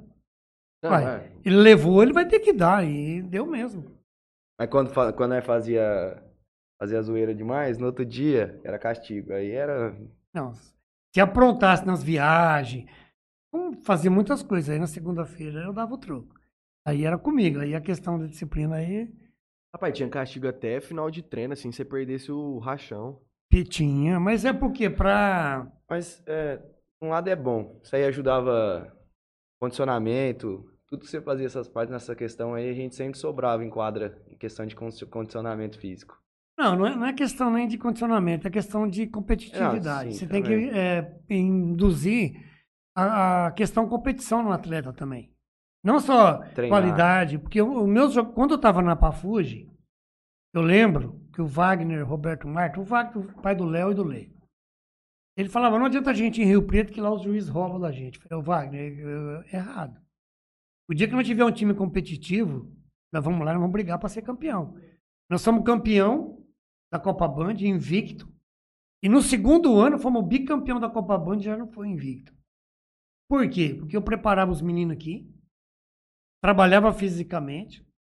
Teve uma oportunidade, nós perdemos no troféu Piratininga. Era um campeonato paulista semelhante, mas com as equipes do interior. Nós perdemos palestra aqui em Jales de 3 a 1. Aí eu fiquei muito bravo. Eu, a torcida dos caras veio, quis mandar aqui. Só que naquele jogo, eu tinha que tirar o número 10 dos caras. Era o melhor jogador dos caras, o moleque desequilibrava. Inclusive, ele não tinha cabelo. Ele é um problema de doença mesmo. Não é que ele tinha, rapava, não. Ele... Aí, o que, que aconteceu? Eu peguei e consegui tirar ele. Como que eu tirei? Pedi, peguei um jogador meu reserva, vai lá, cutuca e vai chamar a expulsão os dois. Expulsou. Aí, na hora de sair da quadra, a torcida de do palestra queria pegar o Ratinho. E o Ratinho expulsou, mas quem provocou a expulsão fui eu. Aí, a torcida lá, eu peguei, fui lá e peitei a torcida. Falei, aqui vocês não mandam, não. Aqui nós vai tudo, no, nós vai sair no, no soco aqui, mas você não vai mandar aqui, não. Eu lembro até hoje um médico de Rio Preto, ele estava com roupa de, de trabalho ainda. Ele me abraçou e falou, ô, seu José, eu admiro muito o senhor. Nós, cada categoria, nós temos um treinador. O senhor, o senhor toma conta de cinco categorias. Você é muito inteligente, você tirou o nosso número 10. Agora lá em Rio Preto você tem chance. Treina seu time que você tem chance. Eu treinei o time aqui. Só isso, foi três dias, três dias de preparo físico. Preparo físico, falei, nossa, o time vai ter que estar voando. Chegamos lá, ganhamos dos caras no jogo normal e ganhamos na prorrogação. Até o Jura, o Jura é 9-3. O Jura que fez a diferença lá. Jura então, é, quando você tem um time razoável, você tem que equilibrar as forças na parte física, né? no preparo. Por isso que eu dava muito preparo. E se você tem qualidade no time e você trabalha o preparo, a qualidade aumenta. Se você não tem jogador de qualidade, o preparo vai sobressair. Por isso que você vê muito jogador hoje, muito atleta virando jogador aí sem condição. Sim. Na, na nossa época de. Quando a gente brincava lá, tinha. Aquela época que você comandava o terceiro, terceiro tempo, acho que é que chamava. Que tinha lanchinho depois do treino. Segundo Ah, tempo. segundo tempo. E lá tinha time que acabava quase o, o alfabeto inteiro. Como é que você, cons- você eh, dividiu o tempo pra todo mundo? Porque eu lembro que eh, teve uma Copa Batista que você entrou com todos os times. Quatro times numa categoria. E como é que era pra poder treinar todo mundo? Você focava mais em algum, em algum? Como que era o sorteio desses times? Como você fazia? Isso eu decidi através de é, os pais ficarem contrariados, porque, como eu disse para você anteriormente, eu sempre formei para ganhar. Nunca entrei para fazer graça para ninguém, não. Embora respeitando o potencial de cada equipe. Mas eu dividi o time A, era os melhores que eu tinha, na minha opinião, que eu achava. O time B, o time C e o time D. Então, os, me- os melhores já estavam lá. Se você queria é, tá no time A, você tinha que ter qualidade, senão você não ia estar. E é onde que não agradava os pais. Então, a minha questão de diferenciar e fazer as equipes era dessa forma. Eu joguei na D nesse, nesse campeonato. Você jogou no ângulo. Não, Hã? joguei no Zé. Foi quando eu- foi o primeiro campeonato que eu joguei com o Zé. Ah, é? No time D. Agora, se você quisesse ir pro, pro C, você tinha que evoluir, você tinha que mostrar pelo menos Tempo. vontade. Tempo também. É, tempo, você tem que ter vontade e mostrar qualidade. Milagre, só Jesus.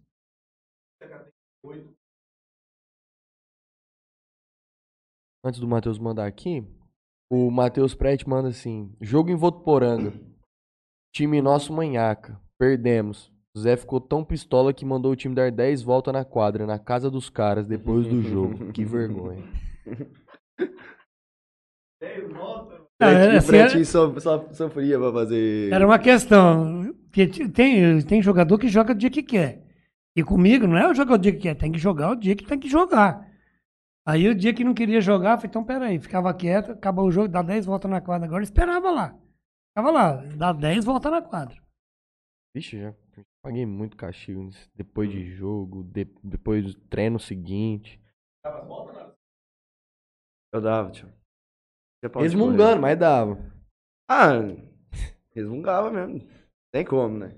O Matheus mandou aqui, ó, a pergunta. Pergunta era se a categoria 8485 foi uma das melhores que ele treinou. O time titular era Eltim, Hudson, Gustavo e Fernandinho.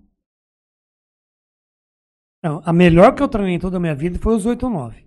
89 e 90. Mas esse 84, 85 aí foi diferenciado. Tanto que o Hudson e o Gustavinho foram campeão paulista com o bola na rede.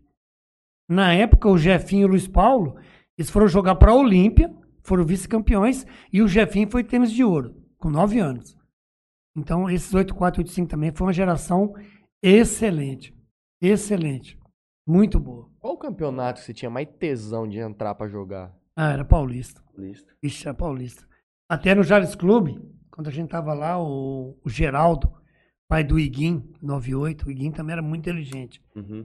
E falou, vocês é louco jogar Campeonato Paulista. Falei, nós não tem dinheiro. E nós faz. Dinheiro você faz. Nós conseguimos ganhar metade de uma moto, fizemos uma rifa, deu dinheiro, sobrou dinheiro para jogar o Campeonato Paulista. Seu Clóvis, na época, deu um conjunto para fazer um jantar no Jales Clube. É, o Itamar bancou uma parte, a gente fazia bingo lá no Jales Clube. E a coisa estava fluindo, a coisa, o clube estava levantando, a antena na época também ajudou a levantar o clube, a associação comercial. Mas a escolinha que, que começou a alavancar foi a escolinha. Prefeitura dava o ônibus, né? A prefeitura dava o ônibus e o óleo. Eu, eu, eu trabalhava no Jales Clube em parceria com a prefeitura, porque eu fiz um projeto e a Câmara teve que aprovar. Aprovou, não teve, né? Ela aprovou, então eu pude trabalhar lá. Tirando. Ah, Paulista foi um, é um. é o ápice, né? Vamos dizer assim. Tirando Paulista, dos campeonatos aqui da região, qual você gostava mais de. Depois foi a Copa Paulistinha, em São José do Rio Preto. Até teve uma época que teve um campeonato em São José do Rio Preto, chamava Copa Arino Rodrigues Alves. Quem jogou futebol em Rio Preto conheceu o seu Arino falecido. E cada categoria, era cinco categorias, cada categoria, eh, cada equipe ganhava 10 mountain bike. Eu cheguei nas cinco finais, não ganhei nenhuma. Eles não, não é que não deixava. É, sei lá, eu, eu trouxe até o Elcio. Quando o Elcio veio a primeira vez em Jales, foi para jogar a final do Sub-20 lá em Rio Preto. E eu trouxe o Elcio de Campo Grande, até o saudoso Lorival de Souza, o esquilo que bancou tudo. E nós estávamos ganhando de 3 a 1 os caras expulsaram o Elcio. Sem o Elcio fazer nada, porque o Elcio não brigava com ninguém. E expulsou o Elcio, aí os caras conseguiram ganhar o jogo. Aí teve uma final dos 9-5. O Aires, o Aires Xadec, filho do do doutor Joaquim Severino. O Gustavo Gurian, filho do doutor Gurian. Esses médicos estavam tudo lá na quadra. O pau comeu lá, os médicos entrou na quadra e sobrou soco pra todo lado, rapaz. Eu não lembro de nenhuma história de briga da, da nossa. Da nossa Não, você já foi bem depois. Eu já estava mais civilizado. Mas nessa época aí eu joguei a bola na cara do árbitro, rasguei súmula, que os caras não deixavam nós ganhar. Mas não é que não deixava, é questão das circunstâncias, não era pra ganhar. Rio Preto ali sempre dava trabalho, né? Ah. Aqueles times de Rio Preto ali. Ah, Pessoal, palestra. É muita, é, muita gente. Automóvel Clube Tem também. Tinha aquele pessoal de, de, de Bauru, Bauru, lá, FIB. FIB, a FIB. Rapaz do céu. Faculdades Integradas Bauruense, nós jogamos lá várias vezes. E tem A gente, a gente, eu lembro que na época do nosso Paulista a gente ganha, a gente tinha que classificar primeiro o regional pra depois ir pra São Paulo. Lá. E aí caía lá. Nossa, eu lembro que a gente foi jogar lá uma vez. Rapaz, eu passei mal, hein? De, de entrar lá, eu acho que eu devo ter jogado uns dois minutos. Saí de lá exausto. A quadra de 20 por 40 não tinha ventilação. É, Parecia que eu tinha corrido uma grande quadra. velho. Nós treinava quadra pequena. Chegava lá, mudava pra caramba. Ô, ô Zé, não acha que aqui em Jales faltou muita oportunidade pra campo também? Foi o que eu tava dizendo antes. Não, não ouvi. É, 18 anos que eu fiquei no futsal, que eu fazia peneira nas escolas, então os melhores meninos da cidade eu levei tudo pra quadra.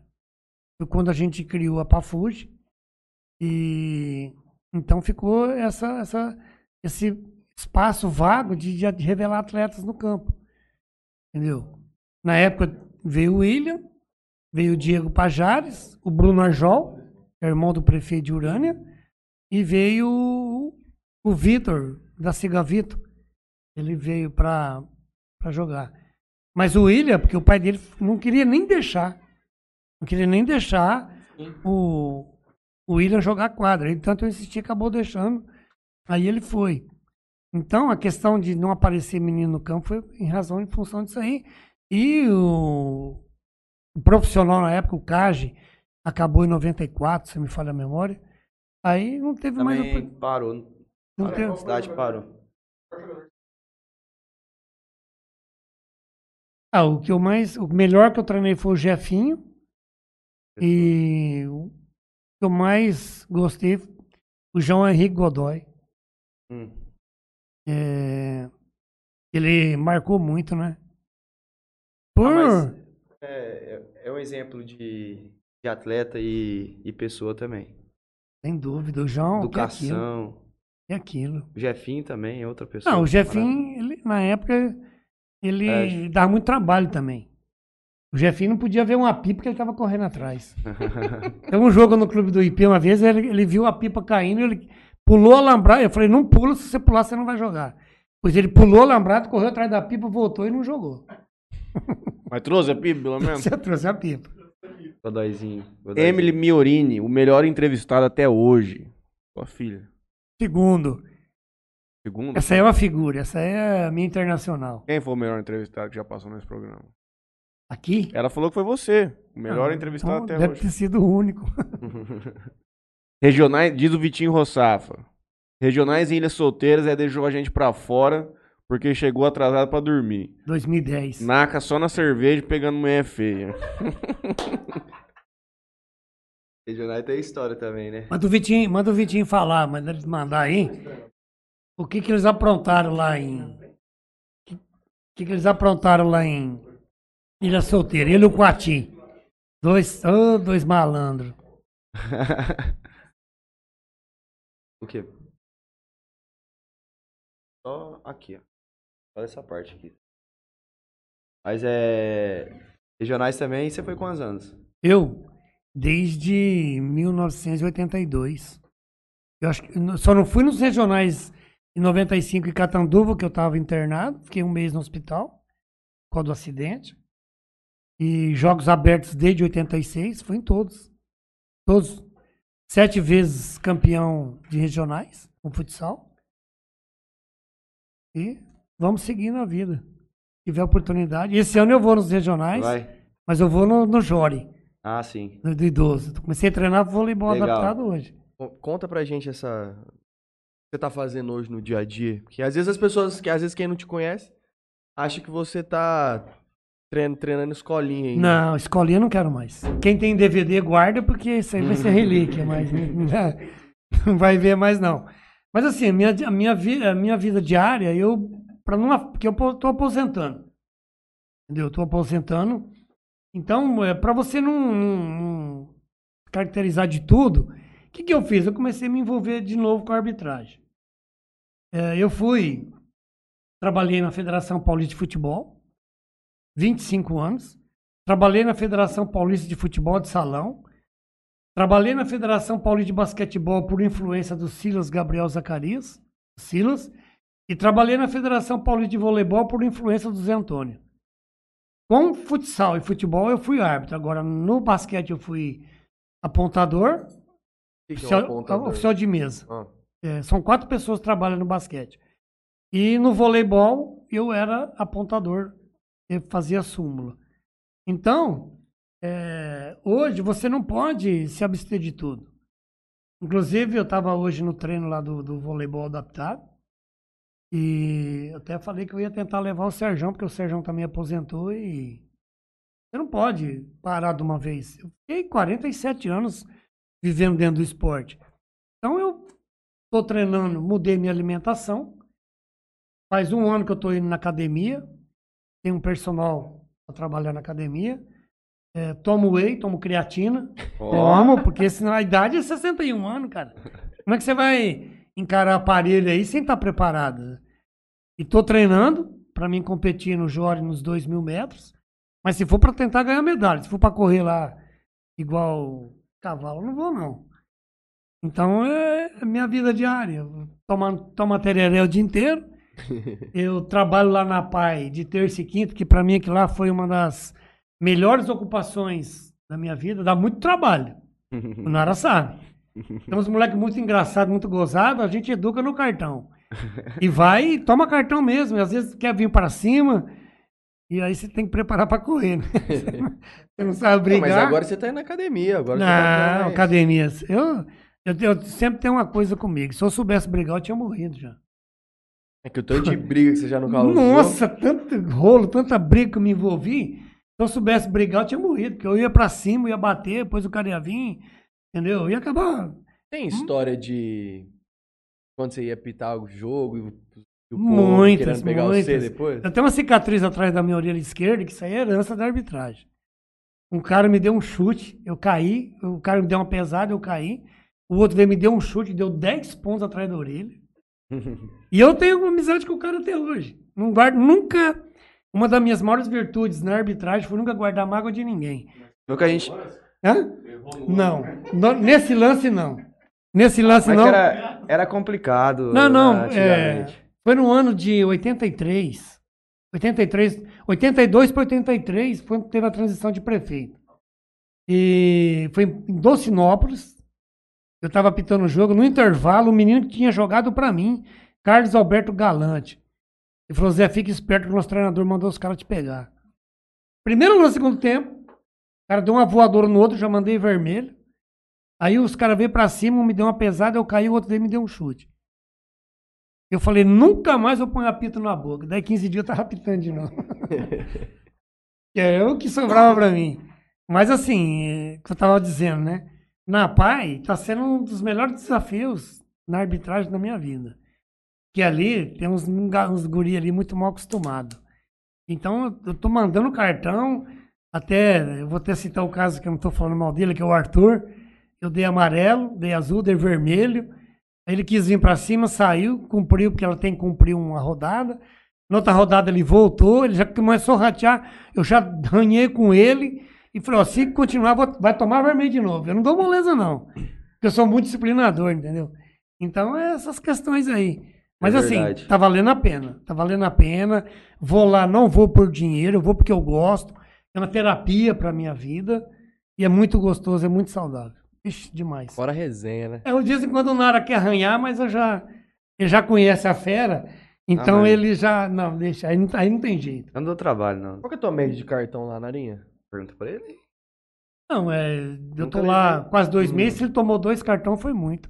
Também não. É mudado Nenhum. a arbitragem Nenhum? Mesmo. Porque lá é o seguinte: o amarelo é cinco reais, o azul é cinco e o vermelho é 10. Você não, não gastou nada lá ainda? Nada, Zé. Oxe. Ah, tem uma coisa errada, porque o homem bate pra Então caralho. deixa aí. Deixa, deixa que ele tá precisando. Abriu- é que eu só tô indo uma vez por semana também. Aí não dá, não tem jeito. Não era óleo de óleo antes lá, um assim? Era um Não, desde que colocaram Não, pon- pontos lá, é, é sempre, sempre pagou o cartão. litro de óleo foi no Jales Clube. Eu mandava os caras comprar uma leitura, porque tomava cartão demais. No, no Jales Clube você apitou também? Apitei, ué. Apitou? Trabalhava lá, apitava lá. Eu, quando o Roberto Mendonça organizou, foi eu que apitei. Ah, Robertão. Ô Zé, ho- hoje a gente vê que tem uma ascensão de novos esportes, né? Aí na acontecendo. Um caso é o do beach tênis. Nossa, Você pensa em, em aprender sobre? Ah, não, pra mim, para mim o atletismo que eu vou me preparar e o vôlei adaptado tá bom já. E a dama que eu vou na dama também. Agora esses esportes aí deixa pra molecada, né? Deixa pros mais jovens. É, A minha idade não, não 61 anos, cara. Ah, mas Você tem que, não, você tem que se adaptar com o esporte pra tua idade. quantos anos o Oi tem? Oi. Quase seis- oito fiote. Oi, pai, fiote. pai do? Leão. É. Ah, ele vai ter uns 50, quase 50. Não. Não, não, tem mais. Oi? É. Oi tem mais. Mas 60 ele não tem, não. Se não tem, tá chegando. Deixa eu Tá fazer. chegando. Geralmente programa de futebol tem aquelas divididas que os caras dão assim, né? Fazer uma pergunta, se você não quiser responder, mas Não. já teve alguma vez um lance na tua vida você apitando? Depois você falou assim, rapaz, eu errei, moço, que cagada que eu fiz, que você prejudicou alguém, que alguém se fudeu, os caras ficou xingando assim a vida inteira. Até hoje alguém fala assim, Zé, eu falei pra você que lá não foi nada, não. Um monte de vezes, um monte. Esses tempos atrás, agora, coisa recente. Tá tendo a Liga, a Liga Polo Esporte, Bet Certo de Fernandópolis. Eu tô pitando, inclusive ontem eu fui apitar lá. Inclusive, BetCert é patrocinador nosso, hein? Ô, glória a Deus, o cara é muito gente boa. Eu conheci o dono, ele tava lá. Dito? É. Tem um churrasco lá depois. E eu, eu, eu trabalhei na primeira rodada desse campeonato aqui na Sabesp, em Jales. Mas apitei dois jogos, mas sabe quando você vai mal, mas mal. Eu vou até citar, até, não sei se é por força da expressão. Você caga, você quer mexer, você mais fede ainda, mas dan- dana tudo. Os dois jogos que eu apitei. No sábado. No domingo cedo eu fui apitar lá no Caixinho Fernandópolis, arrebentei com o jogo. Mas sabe quando você faz uma arbitragem sensacional? Foi o que acontece. Já aconteceu de eu mostrar vermelho, eu coloquei os dois cartões no mesmo bolso, porque pode prestar atenção no brasileiro. Campeonato brasileiro. É, O árbitro pôs a mão no, no bolso do lado esquerdo, é amarelo. Se ele pôr, levar a mão no bolso da, da bermuda atrás, é vermelho. uhum. E eu com o amarelo e com o vermelho no bolso do lado esquerdo. O cara, pá, falta, eu fui, eu, na minha mente, eu fui mostrar amarelo, puxei o vermelho. O cara, você tá louco, rapaz? Você tá louco? O que, que é isso? Por que, que você me deu vermelho? Eu falei, não, eu te dei amarelo. Aí eu olhei pra cima, era o vermelho, moço. Aí não soltou. Aí você firmou o vermelho mesmo. Não, não, aí você pode voltar. Ah, An- tá. Antes, antes, Ah, já Não, vai aí- embora, aí- aí você pode corrigir teu erro. Aham. Você pode, você não soltou a bola ainda. Aí eu falei, não, você me perdoa, foi errado. Eu peguei, pus o vermelho no lugar certo e mostrei amarelo. Mas um monte de vezes. Tem inverter falta. E a promessa Neto Matos, o Oderso, na arbitragem, o que, que você tem pra falar pra nós? Ah, ele, ele, o Neto é uma promessa. Só que ele tem que se abster de muitas coisas. Tem que se abster de balada. Ele é baladeiro. É nada, moço. Ele vai É balade-. Ele tem que ler o livro de regras, no mínimo umas 10 vezes. Tem que decorar o livro de regras. Ele tem que fazer uma reeducação alimentar. Ele, tá, ele deve estar com, hoje com umas 300, 300 gramas acima do peso. Entendeu? E ele tem futuro. Então tá fácil aí. E o que- O que você tem que ter é vontade, vontade e coragem. Eu, quando eu fui fazer uma, uma reciclagem, para mim, aspirante a nacional, no futsal. Eu era a federação, aí você tem que ir aspirante a nacional, depois é o quadro nacional, depois aspirante a FIFA e ir para a FIFA. Eu, com 23 anos, eu tinha essa meta na minha vida. Aí eu aprendi que você tinha que ter cinco itens para você crescer na tua arbitragem.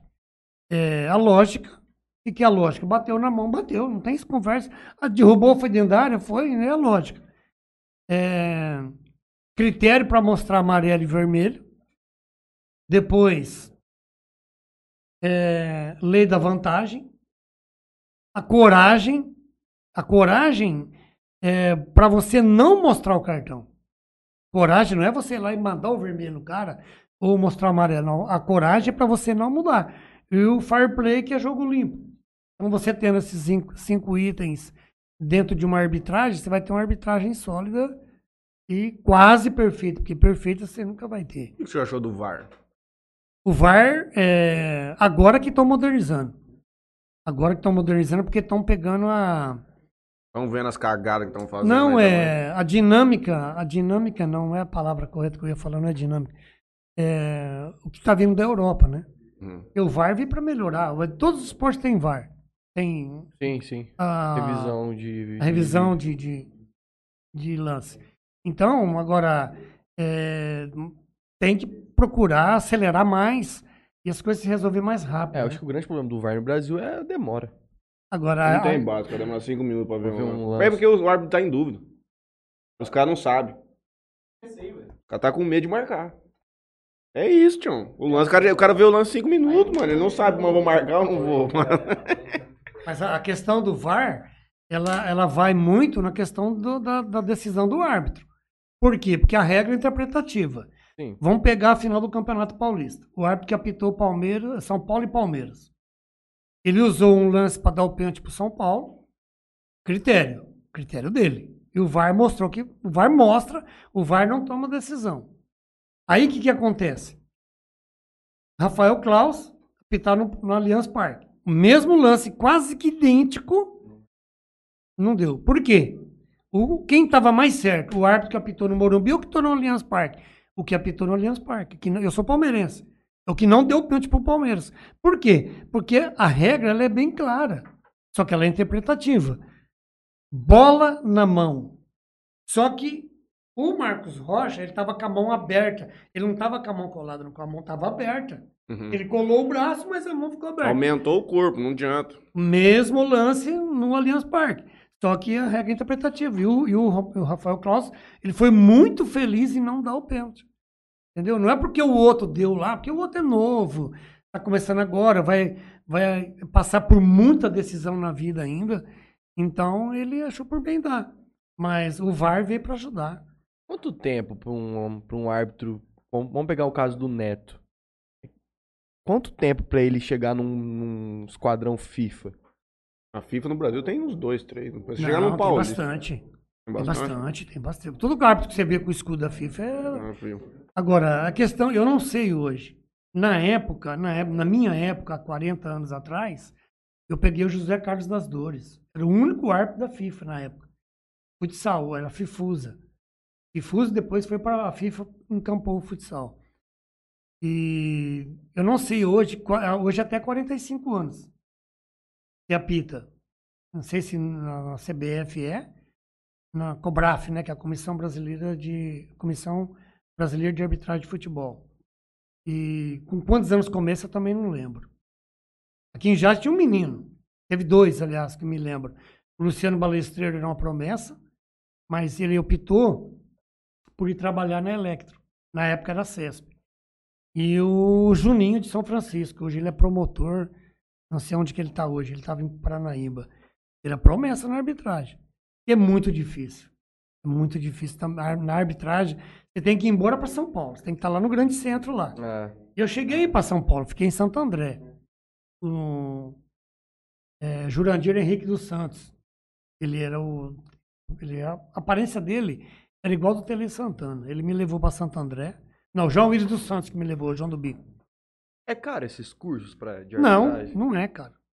Mas O você cara tem, é pro cara sair daqui e ir pra lá, né? Que o Buxo falou. você tem que estar indo para São Paulo. Uhum. Você- Não, não porque é, tem árbitros de futebol hoje que são advogados, fisioterapeuta, engenheiro, mas é a vocação do cara. Mas tem que ter coragem, hein, Tião? Por que, que esse homem vai ser xingado a vida inteira? Rapaz do céu. Eu falo assim, que ser árbitro é, são as duas situações. Tem gente que gosta do olho, tem gente, tem gente que gosta daquela ramelinha que fica no canto do olho. É gostar daquela ramelinha, só que você... Eu tinha, eu tinha uma, com 23 anos, quase 40 anos atrás, eu tinha um sonho de ir pra FIFA. Mas tinha que falar no mínimo três idiomas, não falava nenhum. Como é que- Era fácil, era só aprender. Ah, pra quem gosta de estudar. Talvez. Tem que falar um espanhol, um inglês. É porque você vai, você vai apitar competições internacionais. Ah, né? FIFA vai. E nós estamos jogando uma Libertadores sem, sem VAR no, na- no grupo. E amanhã Mas tem você- timão e boca, hein? Eu acho, eu, a- eu não sei, eu posso estar falando besteira aqui. Eu acho que é uma jogada política de pôr VAR. É lógico que é. Bandida comer bol, moço. Tá louco. É inadmissível. Você é louco, ter, né? mano. Para.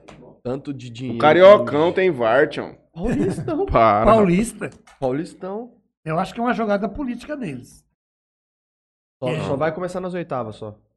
Pelo jeito, agora No sim, mata- né? Porque Primeiro mata-mata. oitavas tem. Isso aí, isso aí, cara. não tem base, tchau. Mas compromete resultado, moço. Não existe mais você... Porra, a bola entrou, não entrou, vivendo VAR... Não, já passou quantos anos de VAR? Hoje você não aceita mais. Você é prejudicado sem, num lance né? que um VARzinho resolvia ali, você tá fora, tchau. O VAR? Eu penso nisso aí também, mas...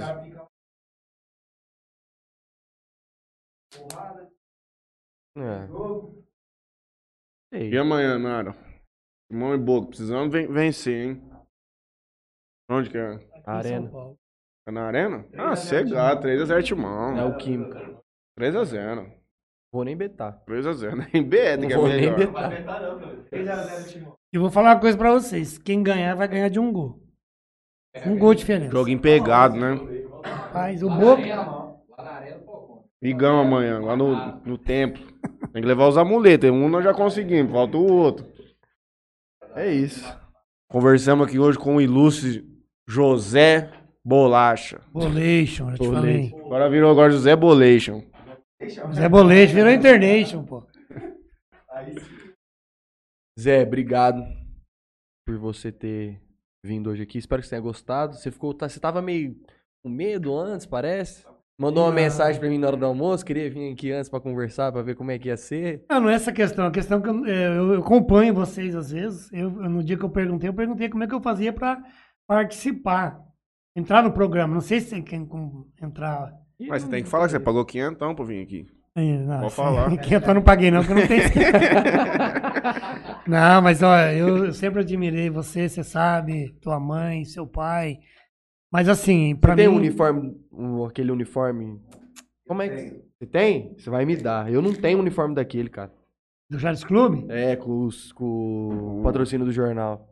Ah, é uma camisa branca. Uhum. Ah. Agora você tá vendo por que, que ele jogava. É dono do time. Não, porque o pai dele dava uniforme. Deu uma vez. Falou aqui que o Juninho esforçado, mas era melhor ter estudado trabalhado. mesmo. Inclusive, não Futebol foi nem o Franley. Não. Foi a Valdirene que patrocinou. Não, não. Foi, foi coisa do meu tio ainda também. Foi meu tio acho que veio aqui. Foi, foi. O Meu tio o pai tem a do John. camisa. Ele tem. O Jon- o Joninha jogava também. Joninha jogava. Joninho Era jogava- bem? Joninho jogava razoável. Jogava. O que, que é jogar bem pra você? É. Ah, no nível Várzea nosso aqui, dá um passinho de dois metros caso duas, já sabe Ah, jogar, moço.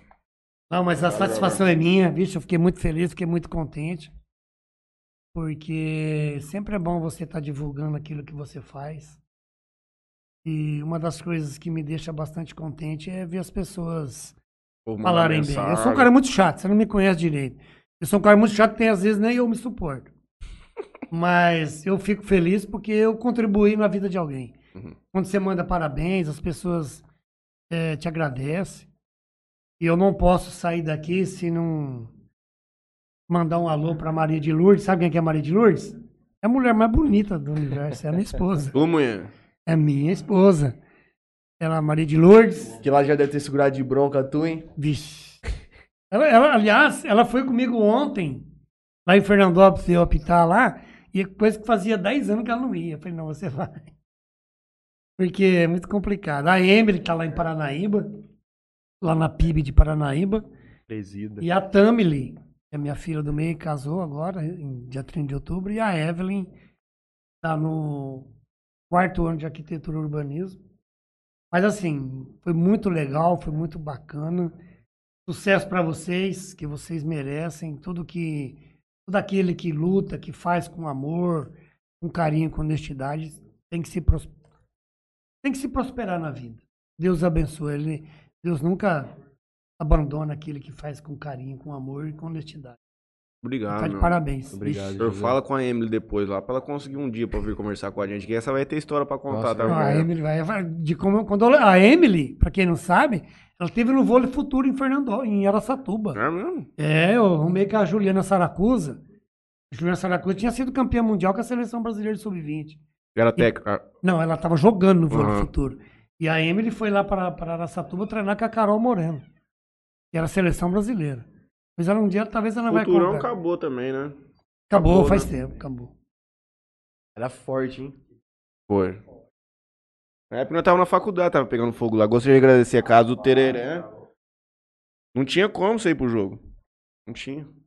Parcela aí, muito obrigado. Parcela aí, Soluções Financeiras e a Tropical Sorvetes. Obrigado a todo mundo que nos acompanhou hoje. Queria agradecer. Perguntar pro Nara, cortar cortando, Vem aqui, Nada, do despede que, do homem do que, que ele jogava. Não, do que que ele jogava. Do quê? É. Jogava de teimoso, porque era muito ruim. Sou muito. entrava na. Entrava, entrava, Joga de teimoso, porque é muito ruim. entrava, entrava na hora que eu ia falar, Rosa, ô, o cara cansou ali, vamos jogar. Não, mas é que também é. Eu peguei. Eu passei a entender sobre noção de futebol, essas coisas, quando eu comecei a treinar com ele. É porque comigo era- tinha que fazer muito Eu era, uma, eu era uma pessoa sem educação, jogando bola. Tinha que bater a bola sempre no segundo pau. Não, não. eu falo- Cruzado. Cruzado. É. Aí Aí, o cara vim. aí fui aprendendo. Depois que a gente começou a treinar junto, tanta bronca que ele deu, aí sim que eu comecei. Com 17 anos, lá que nós parou de treinar, aí que eu comecei a, a entender de bola mesmo. Mas é, a, a pessoa Zé Bolacha, é, no dia a dia ali, a gente treinando, eu tenho ele uma, uma, uma, uma figura muito importante na minha vida, assim como eu já ouvi de várias pessoas. É, foi uma pessoa que, que sempre priorizou é, educação, é, uma pessoa que tem a, a religião evangélica e também é, nos passava muitas, muitas mensagens bíblicas, histórias dele, transformação dele. E isso, isso ele é das do, dos exemplos de pessoas que, que eu tive ao longo da minha vida. Uma pessoa que eu sou grato e, e, e torço muito pela felicidade, por mais sucessos e, e saúde. E que Deus te guarde aí por uns 100 anos aí, Zé. Não, isso é complicado. Já com 60 já tá cansado já. E você sabe, né, Tião? Desculpa aí pelas, pelas dor de cabeça que Não. deu. lá no- Aí nós vamos conversar amanhã à noite lá na pai. Bom, Emily, tá marcado já, viu? Você mandou aí. Não vai expor nada de trabalho que eu dava pra você, porque eu não dava trabalho, era solução que eu dava. Quero Eu agradecer, trabalho pro pai e pra filha agora. quero agradecer ao Toquinho Center Car, LH Bor, compra e venda de borrachas. E Sabor Aqui. O portfólio dele está em primeiro plano na tela. Obrigado a todo mundo que nos acompanhou hoje e até quinta-feira. Valeu, pessoal! Valeu, valeu.